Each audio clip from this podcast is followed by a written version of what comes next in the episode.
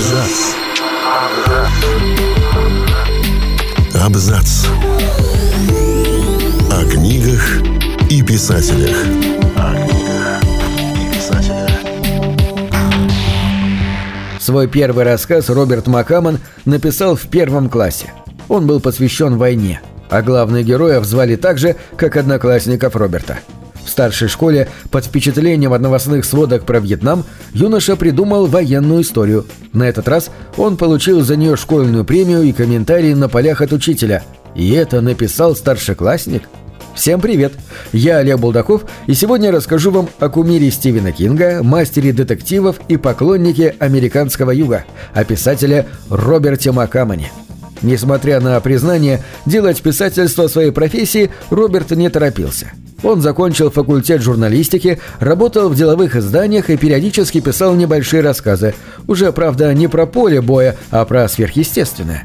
В публикациях ему отказывали вплоть до 1978 года, а потом согласились напечатать дебютный роман Маккамона «Ваал».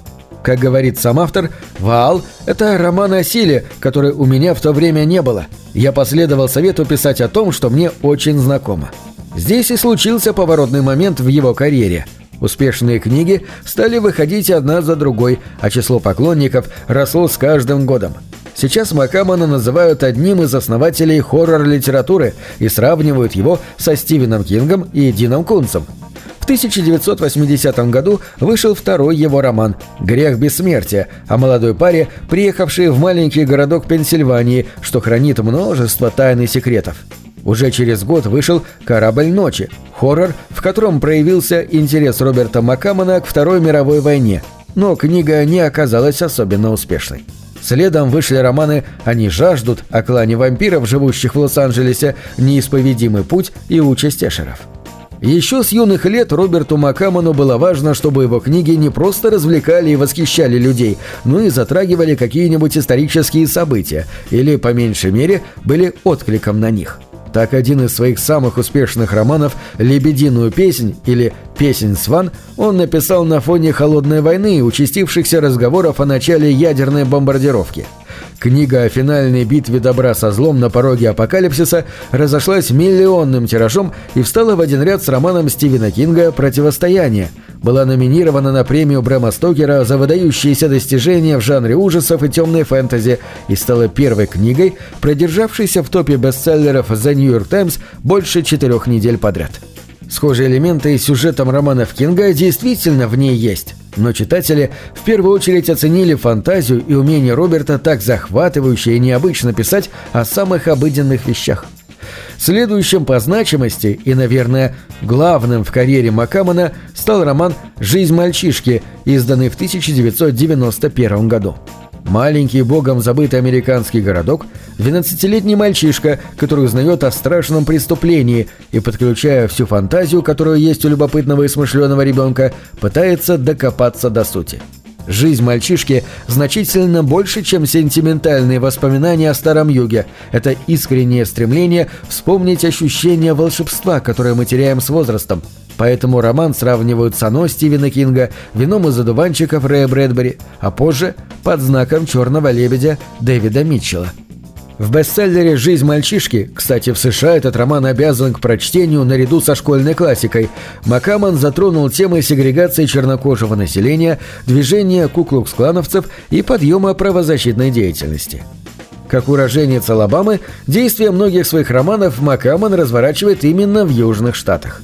Он рассказывает про них с большой любовью и в то же время с душевной болью. Из-за несправедливости, невежественности, жестокости по отношению к чужакам.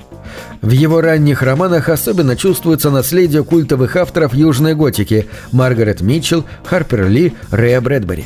В одном из интервью на вопрос «Что особенного есть в американском юге, что он рождает столько великих писателей?» Макаман ответил «Суеверие, изоляция, в каком-то смысле чувство безвременья, семейные тайны, давние обиды, кровная месть и кровные клятвы, сильные страсти, традиции, противостоящие изменениям современного мира». Все это он стремится передать в своих романах. И надо сказать, страницы с десятой вам уже может показаться, что вы сами выросли где-нибудь в Техасе или Аризоне. Первые произведения писателя, вдохновленные, по его словам, Эдгаром Алланом По, были сплошь посвящены битве добра со злом и включали в себя мистические повороты сюжета и жутких персонажей. Вампиры, подростки со сверхъестественными способностями, дьяволы и ясновидящие с картами Таро. Лишь немногие из тех, кто населял романы Макамана и заставлял читателей вздрагивать по ночам. В начале 90-х Роберт взял творческий отпуск и вернулся в новом амплуа – не просто автора ужастиков, но серьезного писателя, интересующегося большой прозой. В его следующих романах мистика и хоррор органично соседствовали с детективными линиями и историческими сюжетами и превратились скорее в интересные фишки, чем в основные темы.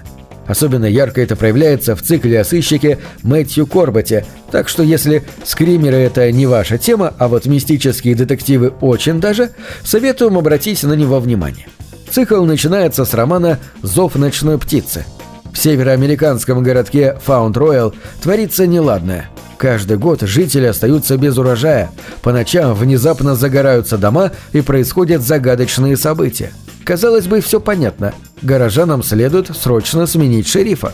Но на дворе 1699 год, и во всех злоключениях обвиняют ведьму, молодую вдову Рэйчел Ховард.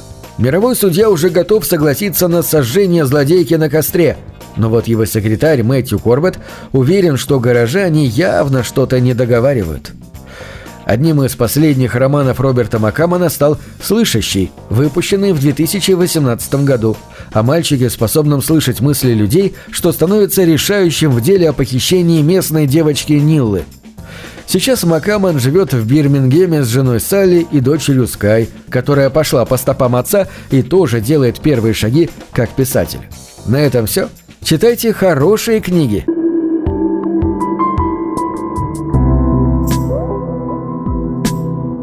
Книги — это двери, что выводят тебя из четырех стен. С ними ты проживаешь другие жизни — а свою умножаешь в тысячу раз. Тысячу раз. Тысячу.